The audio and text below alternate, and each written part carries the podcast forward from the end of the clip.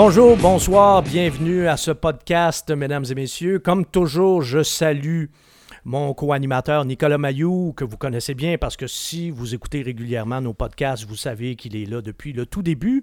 C'est d'ailleurs l'idéateur des podcasts. Si on en a sur le site euh, philippelagu.com, c'est son idée. Puis d'ailleurs, le site philippelagu.com est une idée de Nicolas aussi. hein. Je profite de l'occasion pour, euh, pour le mentionner euh, à ceux et celles qui nous écoutent.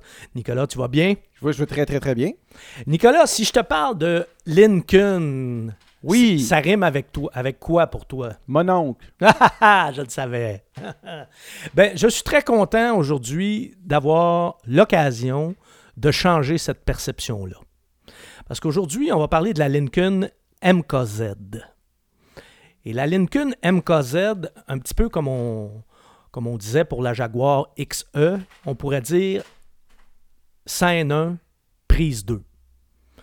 Parce que Lincoln a fait une première tentative pas très convaincante avec la Lincoln Zephyr en 2006. On avait déterré un nom célèbre chez Lincoln. La Zephyr, c'est un des classiques de la marque. Et, sauf que la Zephyr, c'était une Ford Fusion maquillée.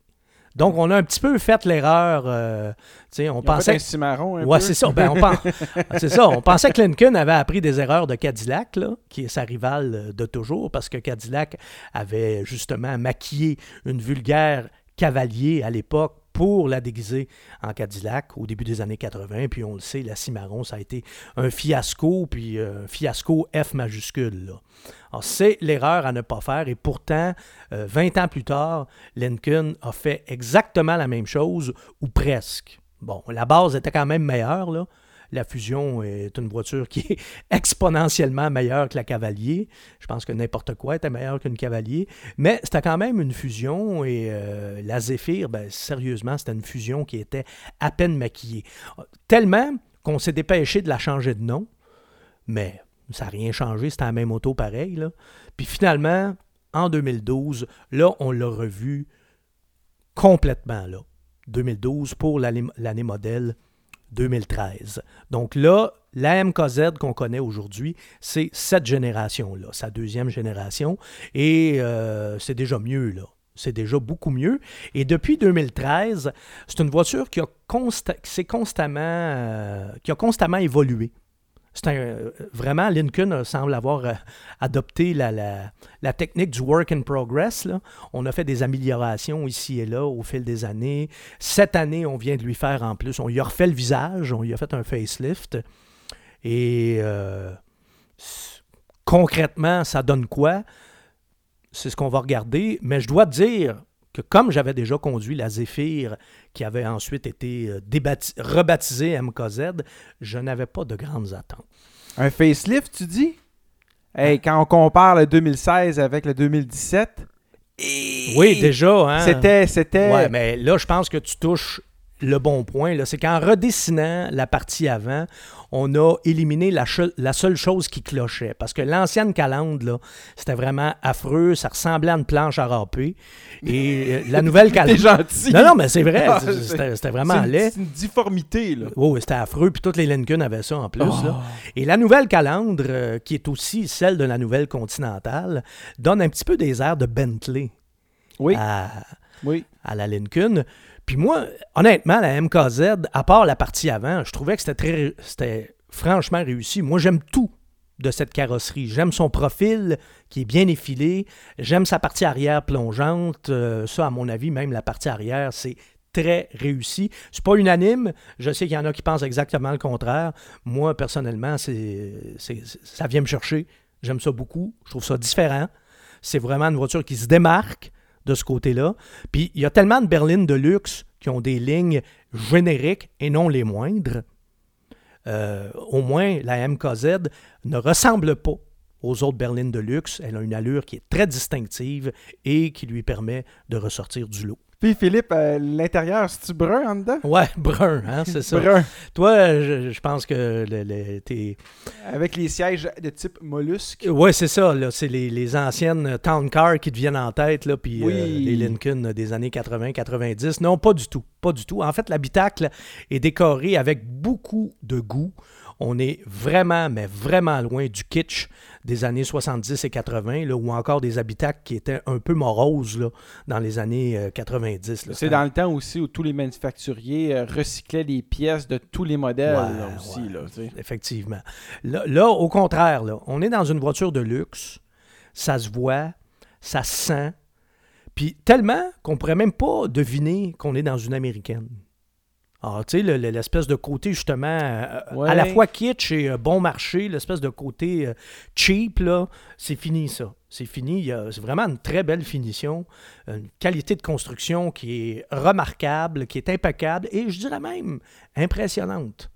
En tout cas, dans le modèle qu'on avait, là, c'était impec. Impec. En plus, il y avait le toit ouvrant panoramique.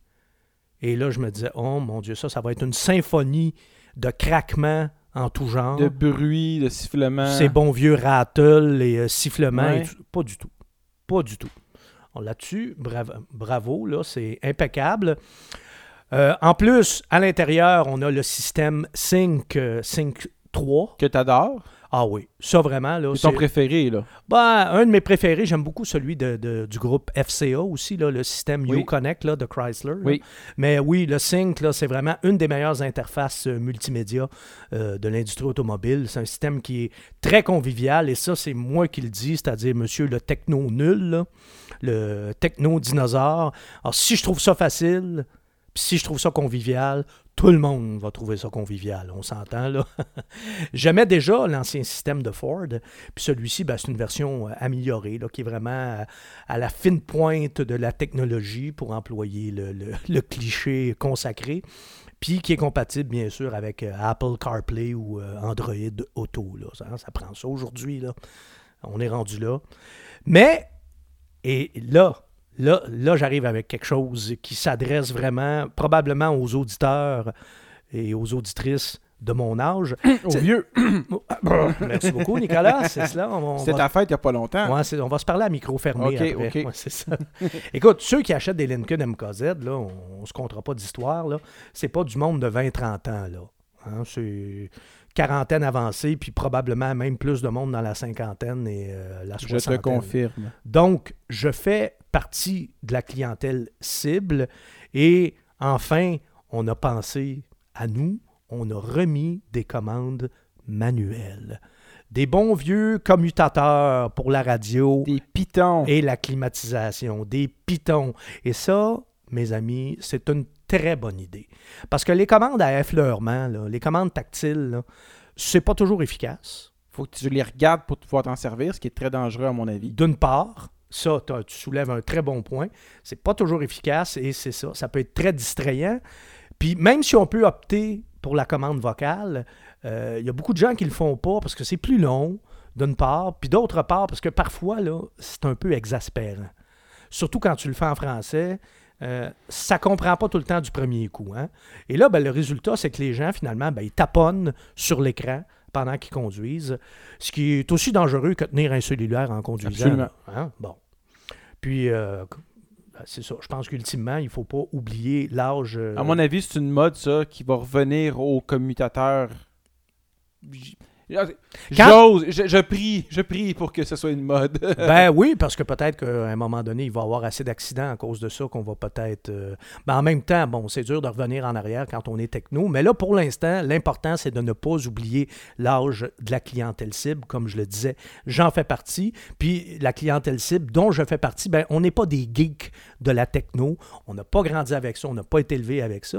Puis regarde, si t'en es un, de toute façon, ben tu t'en sers pas des commutateurs. L'écran, il est encore tactile, Tu sais, t'as, le choix des deux, finalement.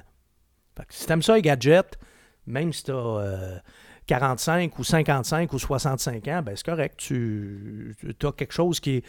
T'as quand même une voiture qui, technologiquement parlant, t'en donne autant que les autres. Autant. J'ai beaucoup aimé l'habitacle en général, de toute façon, parce que c'est un habitacle qui est, qui est spacieux, qui est très confortable. C'est quand même une Lincoln, hein? c'est à ça qu'on s'attend, et très bien insonorisé. Ah, Ah oui, là, vraiment. mieux là. que la Jaguar. Ah oui, entre autres, oui, la Jaguar XE. XE, oui. ça, ça, vous écouterez notre podcast, vous allez comprendre pourquoi Nicolas fait une allusion à ça. là. Et les sièges sont aussi confortables à l'avant qu'à l'arrière. Et ça, je l'ai vérifié personnellement. On a fait euh, une randonnée euh, à deux couples euh, quand- pendant que j'avais la voiture et j'ai laissé euh, mon cousin conduire la voiture à l'allée pour justement, moi, m'installer à l'arrière avec ma conjointe et mon vieux, c'est confortable, mais c'est un confort. En fait, c'est un confort de Lincoln. C'est à ça que tu t'attends quand tu es dans une Lincoln et c'est exactement, exactement ça que j'ai eu. Et je termine avec le toit ouvrant dont je parlais tantôt. Moi, j'aime pas ça, les toits ouvrants. Et pourtant, j'ai aimé le toit panoramique de la MKZ. Parce que bon, tant qu'à avoir un toit ouvrant, aussi bien en avoir un vrai. hein. Moi, les petits toits ouvrants, là, je trouve tout le temps que c'est c'est comme un sofa lit, là, finalement. Ça fait rien comme faux. C'est pas un bon sofa, puis c'est pas un bon lit. Toit ouvrant, c'est comme une espèce de compromis qui est pas Une satisfaisant. affaire de plus qui va casser. Ouais, puis c'est bruyant souvent, puis quand tu roules vite, euh, ça fait un tintamarre dans la voiture, même que des fois, ça fait des turbulences. Euh, alors, celui euh, de la MKZ, je dois dire que c'est assez euh, spectaculaire. Et juste la façon qu'il se déplace aussi là, pour, euh, Se pour, rétracter. pour se rétracter, là, c'est, c'est, ouais, c'est assez agréable à regarder. Bref, du côté, de ce côté-là, là, il y a beaucoup, beaucoup de choses que j'aime de la Lincoln MKZ. Côté mécanique, qu'est-ce qu'on a au menu? Est-ce qu'on a une transmission colonne? Ouais, toi, t'es vraiment resté accroché au, au vieil Lincoln. Hein? C'est fini la Town Car, Nicolas. Ça n'existe plus, là. OK, OK. Non, alors, côté mécanique, il y a d'abord une version hybride qui est offerte, euh, mais qui s'adresse pas à tout le monde. hein? Euh, au combiné, là, ça nous donne une puissance de 188 chevaux, ce qui n'est pas, ce qui est pas beaucoup dans cette catégorie-là. Et euh, c'est jumelé, ça, à une boîte de vitesse CVT, une boîte de vitesse Ah. à, à variation continue. Mais honnêtement, là, on est quand même dans une Lincoln. Là. Ils ont mis quelque chose de raffiné. Là. OK. Oui, oui, oui. On est loin du skidoo, là. Oui, oui, tout à fait. Alors, vous allez vous... dé- Oui, ou, de, ou des boîtes CVT de cer- certaines autres marques. Là. Donc, vous vous déplacerez euh, tout en douceur, puis vous obtiendrez une consommation moyenne en bas de 6,5 litres au 100 km. Là. Ça, c'est quand même pas banal. Là. Oh! Hein? Oui, oui, oui, oui. Wow! Mais, en même temps, euh, ça manque un petit peu de puissance. Donc là, rendu là, ça dépend de, de vos priorités. Si, si votre priorité, c'est justement euh, d'avoir une voiture qui consomme peu, ou encore vous voulez, euh, tu sais, vous avez une conscientisation environnementale, ben, cette version-là est pour vous. Ça, il n'y a aucun doute. Une bonne voiture pour descendre en Floride? Ben oui, tout à fait, tout à fait. On a ensuite euh, la 2.0T avec son 2 litres turbo compressé, comme l'indique euh, le, T de son appellation. Ça, c'est 245 chevaux, un couple de 275 euh, livres-pieds. Alors, c'est déjà plus dynamique que l'hybride. Et finalement, on a la version 3.0T. Et là, c'était un petit peu plus extrême parce que là, euh, 3.0, tu te doutes, c'est 3 litres. C'est un V6, mais c'est un V6 qui est, comment dirais-je, galvanisé par Pas le deux. V6 de la Mustang? Non, non, V6, 3 litres, 2 turbos, Oh. 400 chevaux.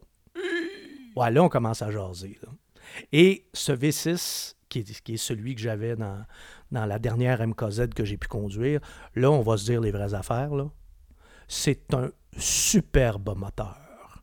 Assurément, un des meilleurs de l'histoire de Ford et de Lincoln. Moteur qui est très puissant, qui est très généreux au niveau du couple et qui est d'une souplesse, mon vieux, là. Je lui ai trouvé aucun défaut. En- mieux que ça, je l'ai adoré là, dès la première accélération. Vraiment, là. Et puis, bon, tu sais, 400 chevaux quand même, Nicolas. C'est 400 chevaux. C'est 400 chevaux, hein, c'est pas rien. Et surtout, je tiens à le préciser, c'est un moteur qui est réservé exclusivement à Lincoln, qui n'est pas emprunté à une humble Ford. Oh. ben, juste pour comparer, regarde le- le- le- la Fusion Sport Mhm. a un 2.7 litres turbo qui a quand même 325 chevaux, mais un bloc en fonte. Le 3 litres, lui, a un bloc en aluminium, puis il développe 75 chevaux de plus. Là. Alors ça, ça, ça devient intéressant. Puis en plus, c'est quelque chose qui me dérange, moi, quand j'essaie les Cadillac, entre autres, c'est que les, le- leur moteur de base, c'est les mêmes moteurs que tu peux avoir dans une Chevrolet. Là. Moi, ça m'indispose Ouais. un peu, ça. Alors que là, au moins, on a un moteur qui est exclusif à, à Lincoln, qui un moteur qui, qui, qui a 400 chevaux, mais tu sais, des fois, la puissance euh, sur papier, là, ça a l'air bien intéressant, mais à l'usage, c'est un peu décevant. Non, non, ils sont là, on les sent. Les accélérations sont très franches. On a un couple qui n'a pas l'air d'avoir de fin.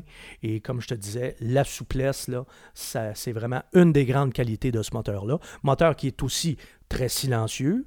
Et ça, quand on conduit une Lincoln, c'est ce qu'on veut. On s'attend à ça. Hein, la, la- la clientèle cible veut ça. Boîte de vitesse à 6 rapports pour toutes les versions. Excellente boîte, encore une fois, qui assure des passages très fluides, qui est un peu lente par moment, mais en même temps qui fait la preuve aussi qu'une boîte de vitesse à 6 rapports, là, ça fait très très bien le travail. Hein. Tu n'es pas, obligé d'avoir une, une boîte à 8, 9 ou euh, ils en finissent plus là, avec ça. Là. Oui. Ouais. Alors, très bonne boîte. Et bien sûr, euh, on peut avoir la traction intégrale avec une Lincoln MKZ. hein. C'est toujours un facteur important là, pour euh, nous qui, euh, qui vivons au Québec. Ça se comporte comment, ça? Bateau?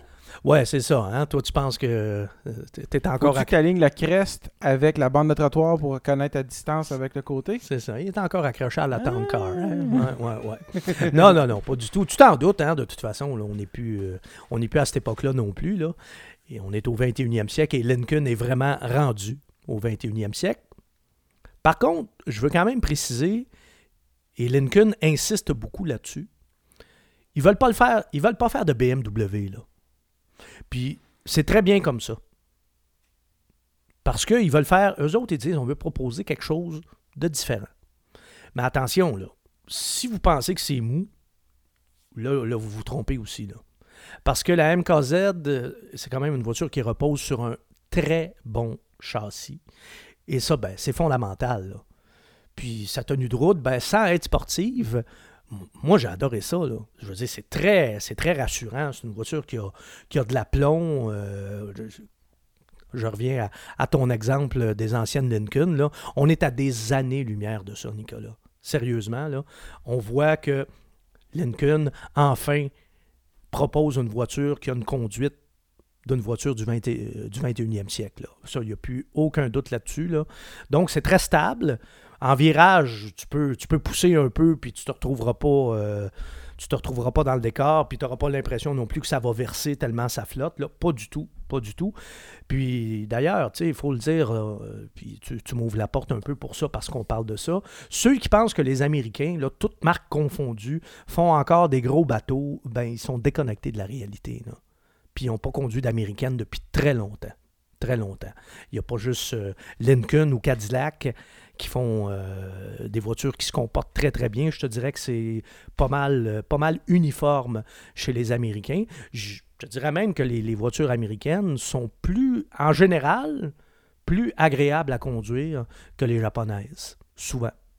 Souvent. De ce côté-là, ils ont fait des. des- Ouais, comme si les Japonais commençaient à s'américaniser. à s'américaniser, entre mais. guillemets, puis les Américains, ils en sortent. Là. Ouais, mais là, les Japonais, justement, on leur a reproché ça aussi, d'être allé un peu trop dans l'extrême de ce côté-là.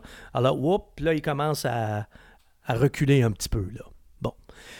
Ceci étant dit, euh, la MKZ conserve euh, quand même les qualités là, intrinsèques d'une voiture de luxe, et d'une voiture de luxe, et d'une Lincoln, c'est-à-dire le confort et le silence de roulement. Donc, c'est pas une BMW, c'est vrai, mais c'est nettement plus inspirant qu'une berline de luxe japonaise. C'est pas un char de mon oncle. là. Non, puis écoute, il y a, y a certaines euh, Lexus, entre autres, là, euh, que je trouve mais vraiment profondément ennuyantes.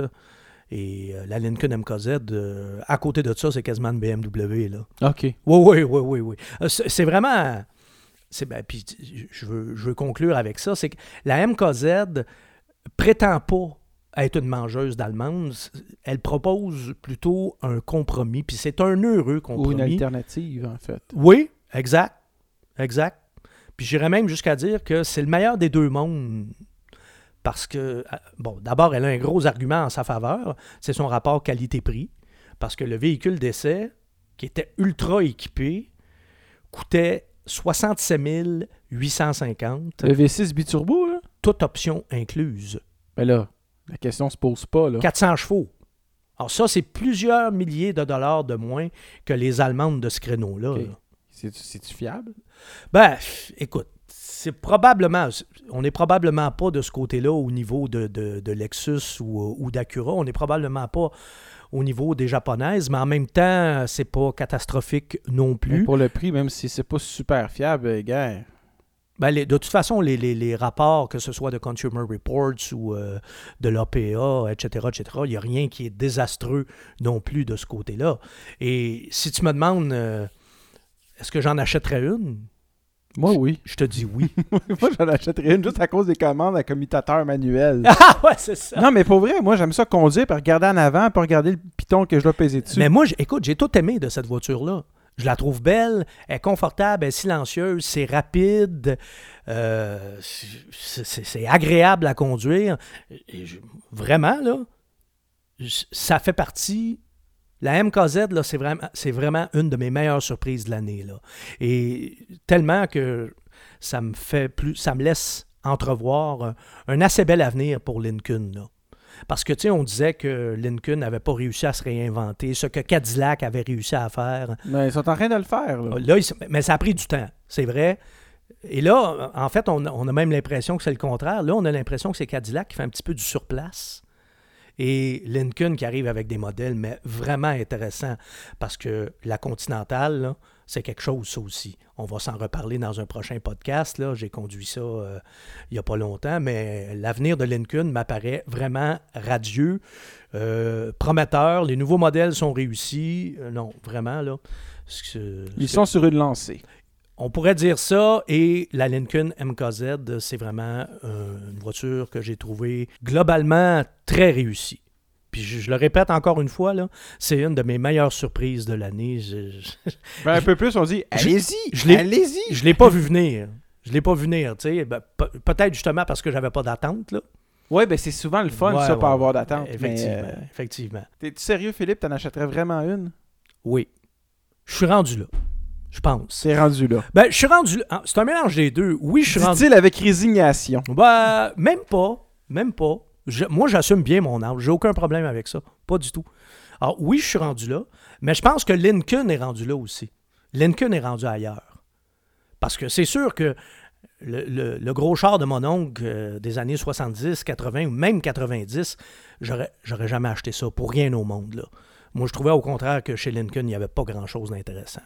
Mais la MKZ, oh que ça m'a impressionné. Puis la Continentale, encore plus. Mais ça, on va se garder ça pour un prochain podcast. Et là-dessus, ben, c'est le moment de vous dire euh, merci, mesdames, messieurs, de nous avoir écoutés. Merci de fréquenter le site philippelagu.com. Et d'ailleurs, je tiens à le dire, Nicolas, on, a, on regarde nos chiffres de fréquentation et depuis un an, euh, il y a... Ah, ça fait juste un an que le site Ça existe. fait juste un an. Et- Est-ce qu'on a une date d'anniversaire officielle? Oui, on l'a, en fait, on l'a passé. parce Non. C'était au, oui, c'était au mois de juin. Ah. C'était au mois de juin. Mais euh, les chiffres augmentent euh, à chaque mois et augmentent de belle façon. Alors, Ah, vraiment, super. c'est très encourageant. Donc, je vous remercie. Puis, je te remercie, Nicolas, parce que je boucle la boucle en disant, encore une fois, que si ce site-là existe, c'est parce que j'ai un cousin qui en a eu l'idée. Merci. Voilà. Et à la prochaine, mesdames et messieurs. Au revoir. Au revoir.